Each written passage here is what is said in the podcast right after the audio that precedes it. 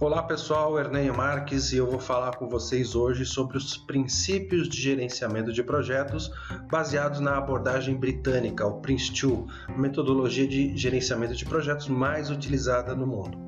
Mas eu não vou falar de todos os princípios hoje não, tá? Depois eu vou fazer uma gravação uh, para cada um dos princípios, explicando direitinho cada um desses princípios. É importante que antes da gente entrar nos princípios de fato, a gente tenha o um conhecimento uh, da teoria uh, e por que, que esses princípios foram criados, como que eles ajudam no projeto, como que eles podem ser utilizados e aplicados no projeto. Aí sim, depois de você fiz, depois que você tem uma boa compreensão em relação aos princípios, aí a gente pode entrar em cada um deles. Tá? Então, o que, que a gente vai falar hoje? Basicamente, eu vou falar o que são os princípios, por que, que eles foram criados, o nível de importância deles e como é que eles ajudam na execução, no planejamento, monitoramento, controle do projeto, e dúvidas recorrentes, como por exemplo, será que esses princípios são aplicáveis para outros tipos de projetos que não os projetos conduzidos com Prince2,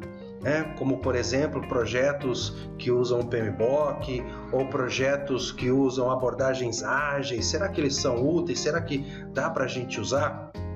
Então, compreender bem aí como que eles são usados, como é que eles se relacionam aos processos de gerenciamento de projetos, áreas de conhecimento ou aos temas, e claro, como é que eles estão relacionados a outros livros da abordagem britânica, como por exemplo o MSP para o gerenciamento de programas, o MOPE para o gerenciamento de portfólios, o MOR para o gerenciamento de riscos, o P3O para o escritório ao nível portfólio, programa e projeto, o Move para o gerenciamento de valor e, claro, com o Prince2 Agile. E aí a gente finaliza resumindo um pouquinho né, dessa, do, do, que eu discuti, né, do que eu falei hoje para vocês. E se vocês acharam interessante, vocês dão like, compartilham, assinem o canal para poder acessar os outros vídeos e ficarem antenados nos próximos vídeos que eu vou é, é, disponibilizar. E Claro, por favor, deixe seu comentário, sua crítica, sugestão, porque isso vai me ajudar muito, não só a mim nas próximas gravações, mas também a comunidade, ok? Então vamos lá, começando aqui rapidamente, o que são esses princípios? Esses princípios, eles são orientações que precisam ser dadas, precisam ser seguidas durante a execução do projeto, durante a vida do projeto, durante o planejamento, durante o monitoramento e controle, né? Uh, e ele, o que, que, eles refletem? O que contém nesses princípios de fato? Esses princípios são, na verdade, lições aprendidas em projetos. Lições aprendidas de projetos conduzidos anteriormente projetos de sucesso, também projetos de fracasso, porque a gente aprende tanto quanto com sucesso quanto com fracasso. E não apenas com os projetos conduzidos pela abordagem britânica, mas outros projetos que foram conduzidos na comunidade como um todo, porque eles fizeram uma pesquisa e selecionaram aí os sete princípios mais relevantes é um número ideal, é um número bom. Não, não podemos ter muitos princípios. Se você tiver muitos princípios, você não consegue seguir, a gente não consegue seguir. Se a gente tiver poucos princípios, talvez eles não sejam tão eficientes, tão eficazes. Então, 7 é um conjunto razoável, um número é, interessante de princípios. É claro que você pode é, pensar assim: poxa vida, mas isso vai servir somente para o governo britânico? Tá bom, mas vamos pensar que tipo de projeto um, um, um governo conduz. Diversos projetos, né, pequenos, médios grandes, uh, projetos de tecnologia de informação, projetos de engenharia civil, projetos de logística, projetos de transporte, saúde, uh, uh, segurança. Então, tem todo tipo de projeto é conduzido um governo. Então esses princípios vão valer porque eles são genéricos e universais. Vão valer para todo tipo de projeto, escala de projeto, indústria, área de serviços, não importa o tipo de projeto, esses esses princípios serão válidos. Tá? E por que, que eles foram criados? Eles foram criados porque o governo britânico, num dado momento, percebeu: bom, eu não posso criar uma metodologia de gerenciamento de projetos que contenha apenas processos, ferramentas e técnicas. Tem que ter um algo a mais para ampliar a probabilidade de sucesso. E foi aí que surgiu de fato a definição, a criação, a pesquisa, enfim, da, da ideia de se ter princípios que vão conduzir, que vão dar direcionamento durante a vida do projeto. Então, ele é de importância, eles são de, de, muita importância, porque eles vão ajudar exatamente na ampliação da probabilidade de sucesso e não apenas na probabilidade de sucesso no quesito de escopo, tempo, custo, aquelas coisas mais tradicionais, mas também na probabilidade de sucesso relacionada aos benefícios que o projeto tem que trazer para a organização. Porque um projeto, se não trouxer benefício, questionável, né? Questionável se esse projeto vale a pena a nossa organização conduzir.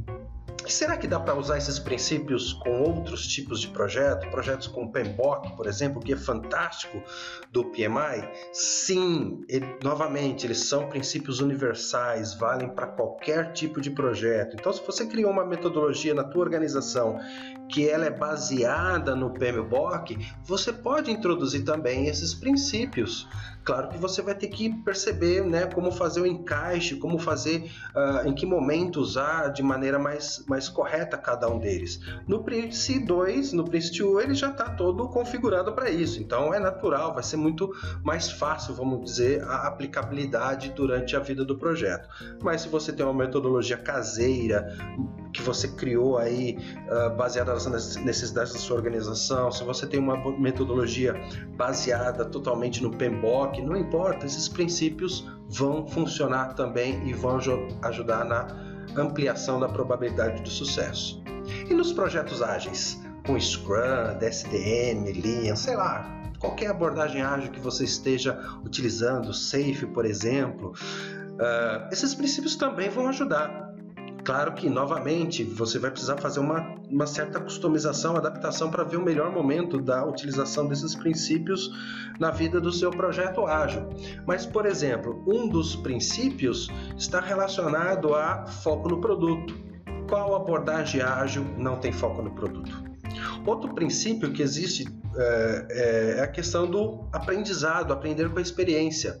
Qual projeto ágil não fala muito de aprender com a experiência, fazendo as revisões, fazendo stand-up meeting? Tudo isso está relacionado ao aprendizado. Né?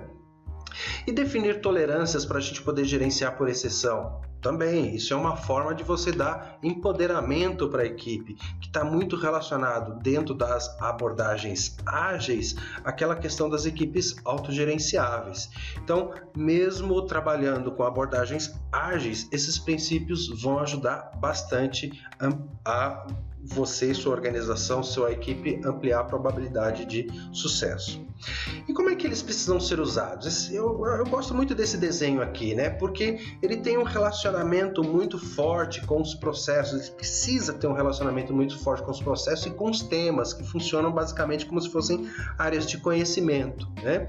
Então você precisa polvilhar esses princípios nos processos durante a vida do projeto, de forma que isso se torne um modus operandi dentro da sua equipe. As pessoas precisam sempre pensar nesses princípios. Então, por exemplo, se você pensar num determinado princípio somente no início do teu projeto, como por exemplo a viabilidade, você viu a viabilidade do teu projeto lá no início. Durante a vida do, do teu projeto, muitas coisas podem acontecer. Se você se esquecer desse princípio que é a viabilidade contínua do, do teu projeto, uma, de repente pode surgir alguma situação que inviabilize uh, o teu projeto e você não perceba. Porque quando você coloca esses princípios na cabeça do time, vira aquele, aquela coisa que a gente fala, tá no sangue, né? Aí as pessoas vão, vão se questionar, poxa, tá nessa situação aqui, como é que essa situação vai prejudicar o princípio 1, princípio 2, princípio 3? E esse risco, frente a esse risco, o que, que ele pode prejudicar nos princípios? Finalizei um estágio, o que, que eu consigo aprender nesse estágio, eu posso replicar para o estágio subsequente. Então, é exatamente assim que ele vai funcionar, né? A aplicação desses princípios, polvilhando em cada um dos temas, polvilhando em cada um dos, desses processos e fazendo com que a equipe atue questionando as diversas situações e confrontando essas diversas situações frente aos princípios. Eles precisam estar no sangue no sangue, né, durante a execução do projeto para que eles ampliem realmente a probabilidade de sucesso. E como é que vai funcionar esses princípios, cada um deles, se a gente relacionar com outros livros da abordagem britânica? Isso é bastante importante porque quando você começa a aprender a abordagem britânica, eu costumo dizer que isso alavanca a tua aprendizagem como profissional, alavanca a aprendizagem da tua equipe e alavanca, consequentemente, o aprendizado organizacional, né? elevando inclusive a maturidade, a maturidade da tua empresa ao conduzir projetos, a maturidade da tua organização e a tua própria maturidade para conduzir os projetos. Então, cada um dos livros da abordagem britânica cada um deles contém princípios. Existem princípios para o gerenciamento de programas, para o MSP, existem princípios para o gerenciamento de portfólios, com o MOP, princípios para o gerenciamento de riscos, com o MORE, princípios para o gerenciamento de valor, com o MOVE.